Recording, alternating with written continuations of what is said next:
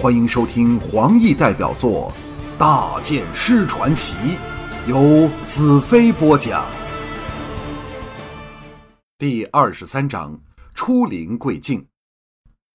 长长的驼马队缓缓地在蜿蜒的山路上行走，像一条蠕动的长蛇。年家说过，补火山脉向着沙漠一面是全秃的泥土沙石，但另一边草木特别秀丽。有几种植物是找遍整个净土也找不到的，或者这就是上天对他的补偿吧。我搂着彩柔的手一紧，在她耳边柔声道：“希望能在黄昏前爬过这座山，到达净土。”彩柔“哦”的应了一声，眼光扫往四周黄得发黑的嶙峋山石，低声道：“想不到世上还有这么丑的山，而且是在净土的边界上。”我失声笑道：“我可爱的小公主，她不是在净土的边界上，而是她就是净土的边界。如果没有她牺牲自己一半的美丽，你就连半个净土也没有。”彩柔扑哧笑了出来，说道：“大剑师说的话比年家先生说的帝国话还要怪。”我俩同时沉默起来，记起了惨遭杀盗杀戮的净土朋友。这段血仇我会铭记于心，不敢或忘。当我从净土回来时，就是以血还血的时刻。太阳高挂天上，但已没有了它在辽阔沙漠里所拥有的威力。再过一个弯，傲然隆起的山脊在望，爬过它就是净土。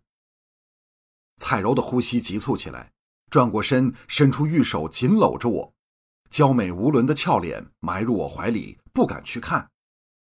后面传来大黑的叫声，原来其中一只千里驼因位高的关系停了下来。负责队伍纪律的大黑忙去维持秩序。我哑然失笑，一拉坐下飞雪的缰绳，将速度放慢下来，以免欲速不达。对着剩下来的三十多头千里驼，我已产生了深厚的感情，是他们使我记起了沙漠的苦与乐。笑与泪。我搂着彩柔，骑着飞雪，带头爬上了山丘。净土终于出现在眼底，我心神一震，不能置信地看着眼前壮丽的、让人呼吸顿止的秀美山河。在略偏的日照里，一切一切都给过滤和净化了。金黄的阳光下，大地无穷无尽地延展至地平线的远处。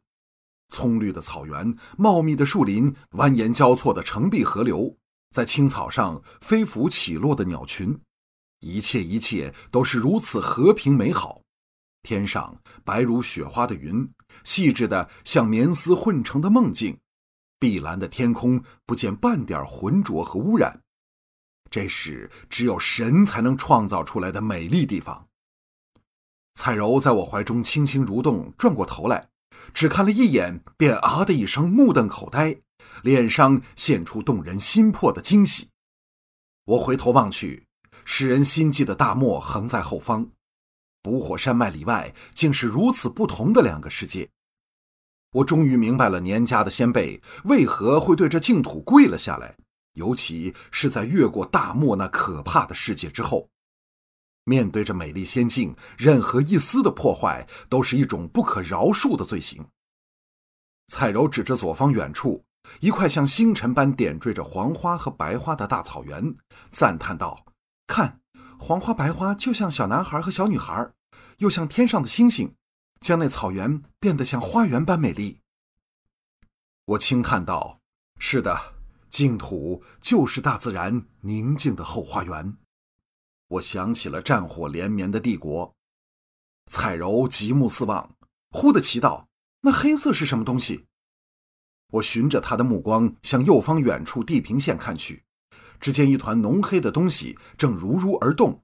我心中一震，道：“那是浓烟，不知烧着了什么东西。”彩柔按在我臂弯处的手变得冰冷，苍白着俏脸道：“难道黑叉人的魔爪已伸到这里来了？”三天后，我们抵达那生出浓烟的地方，看到的是一个烧毁的村庄。离开了补火山脉的三天后，直至此刻，我们仍未能遇上一个净土人。这村落的人虽然在非常匆忙的情况下离开，地上还可见掉下的衣物和器皿，甚至有几个黄澄澄的金币。我曾从年家处见过这种在净土流通的货币，壁上铸了一座高山和一条大河的图像。山是净土境内最高的山竹天，至于那条河，可能是净土内最重要的河，但年家却没有告诉我它的名字。怀里的彩柔轻声道：“我们现在怎么办？”我仔细查看地上的痕迹，道：“这些人虽走了好一段时间，但看车轮痕迹，显然载满了重东西，速度必然非常缓慢。如果我们加快追赶，渴望在几天内追上他们，那时再探问拉萨大公爵城堡的所在。”主意已定，我忙率驼队踏上征途，循着净土人遗下的痕迹追去。净土的确是人间天堂，肥沃的土地茁壮成长出各式各样的奇花异蕊、参天古树，不时有泉水从地底涌出来，形成一个连一个的清潭，滴垂入潭上的植物柔软湿润，和哨兵般挺立的不明巨树相映成趣。只是那些闻所未闻、见所未见的植物，已经让我和彩柔目不暇给，魂忘了旅途的辛劳。大部分树木都结有累累果实，形状千奇百怪。我们捡了一些看来可以吃的鲜果，放怀大嚼，果肉很甜，而且带有清香。脚下的青草嫩绿肥美，使飞雪和众千里驼流连忘形。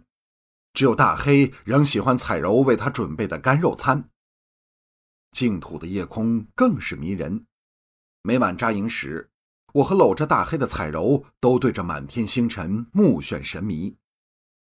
第三天，我们遇上了一个庞大的野鹿群，正在漫山遍野的赶路。彩柔童心大发，逼着我赶在他们后面，直抵一道大河的西岸。然后，我们看到了毕生难忘的悲壮场面。野鹿开始渡河，一时间岸边堆满了野鹿。迫在几处河水较浅较窄处，争先恐后往对岸游去。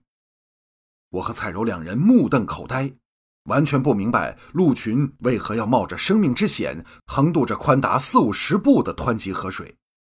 野鹿的鸣叫声填满了整个河岸区域，数以百计的鹿被冲离了渡河大队，悲思中被带往下游深处，惨遭灭顶之灾。我虽有救他们之心，但却完全无能为力。天空上来了一大群食肉鹰，显然知道这是找寻美食的好机会。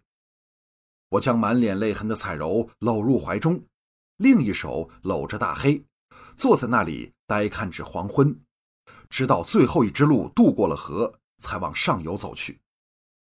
我找了一处小山丘，架起了帐篷。彩柔喂过大黑之后，我们随便吃了一些摘来的美味野果。这时天已全黑，彩柔倚在我怀里，轻声道：“那些鹿儿为什么冒着生命危险非要过河呢？”我叹了一口气道：“因为他们要逃命。”彩柔愕然道：“逃命？”我肯定道：“是的，他们就是在逃命。战火已蔓延到了这片属于拉萨大公爵的领土。”不但破坏了人间和平，也破坏了这里的自然环境，所以他们要逃命。这时，身旁的大黑忽然坐了起来，警觉地往下游看去，背上的毛全部竖了起来，飞雪也露出同样警戒的神态。我静心细听，在隆隆的流水声里，隐约有提声传至。这时已不及将烟火弄熄。